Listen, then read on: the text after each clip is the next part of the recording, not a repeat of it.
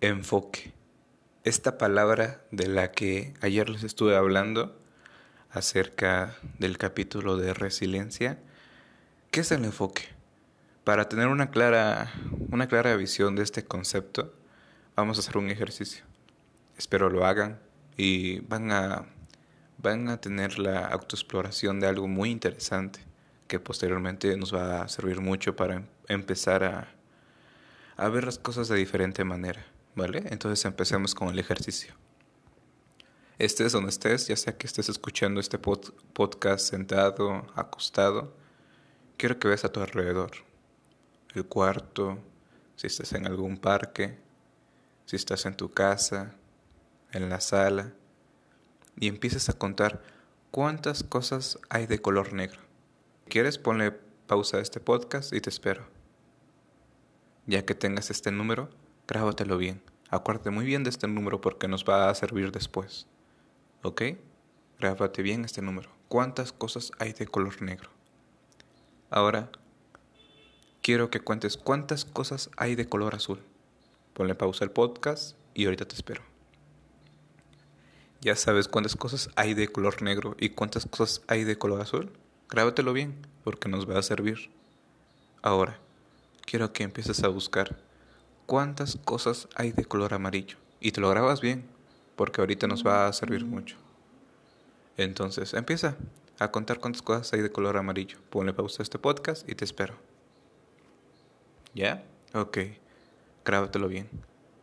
Ahora, quiero que me digas, ¿cuántas cosas hay de color blanco? Ni te percataste que si hubiera algo de color blanco, ¿verdad? Eso mismo pasa en la vida.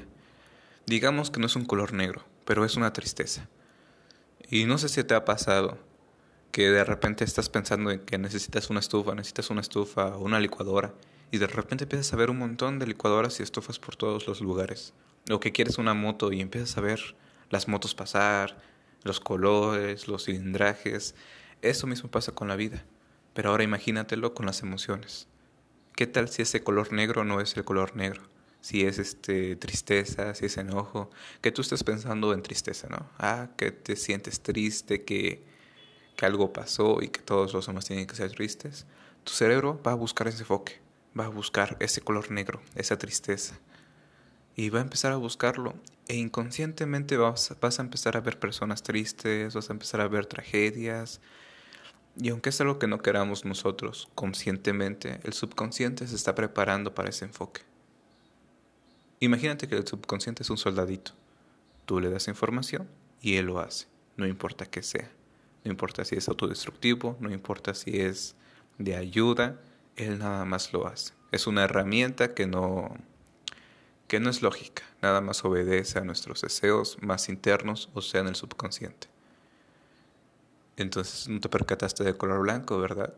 Quizás esa, podamos decir lo que sea metafóricamente la, la felicidad. Si tú nada más te enfocas en el color negro, en el color amarillo, pero no te enfocas en el color, color blanco, digamos que esa felicidad, nunca la vas a poder encontrar. O por lo menos no vas a saber dónde está. Puede ser que esté justo cerca tuyo, que está ahí esa oportunidad, pero si no te das ese tiempo de ver ese enfoque, de ver ese color. No se va a poder. Ahora, ahí va el ejercicio. Quiero que pienses en una palabra, la que más te atraiga. Éxito, bienestar, dinero, relaciones. ¿Qué te gustaría? ¿Qué es ese color blanco para ti? ¿Qué es la felicidad? Lo que sea. Eres tú. Ahora quiero que empieces a buscarlo cuando vayas en la calle, cuando salgas, en tu trabajo, en tu escuela, en tu casa. Éxito. Nada más dítelo. Repítetelo todos los días que puedas, cuando lo necesites, cuando creas que estás viendo mucho el color negro, empieza a buscar tu felicidad. Empieza a decir, quiero ver éxito. Díceselo así nada más a tu cerebro.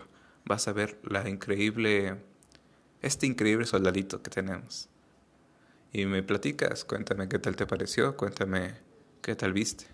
Posteriormente, en el siguiente capítulo, en el siguiente episodio, vamos a ver cómo manejar este enfoque a un nivel más general, para que tu vida pueda tener un sentido más positivo que lo negativo, porque muchas veces no nos damos cuenta de que estamos siendo negativos en alguna parte, porque no queremos ser negativos, pero caemos en esto. Pero bueno, posteriormente hablaremos de esto.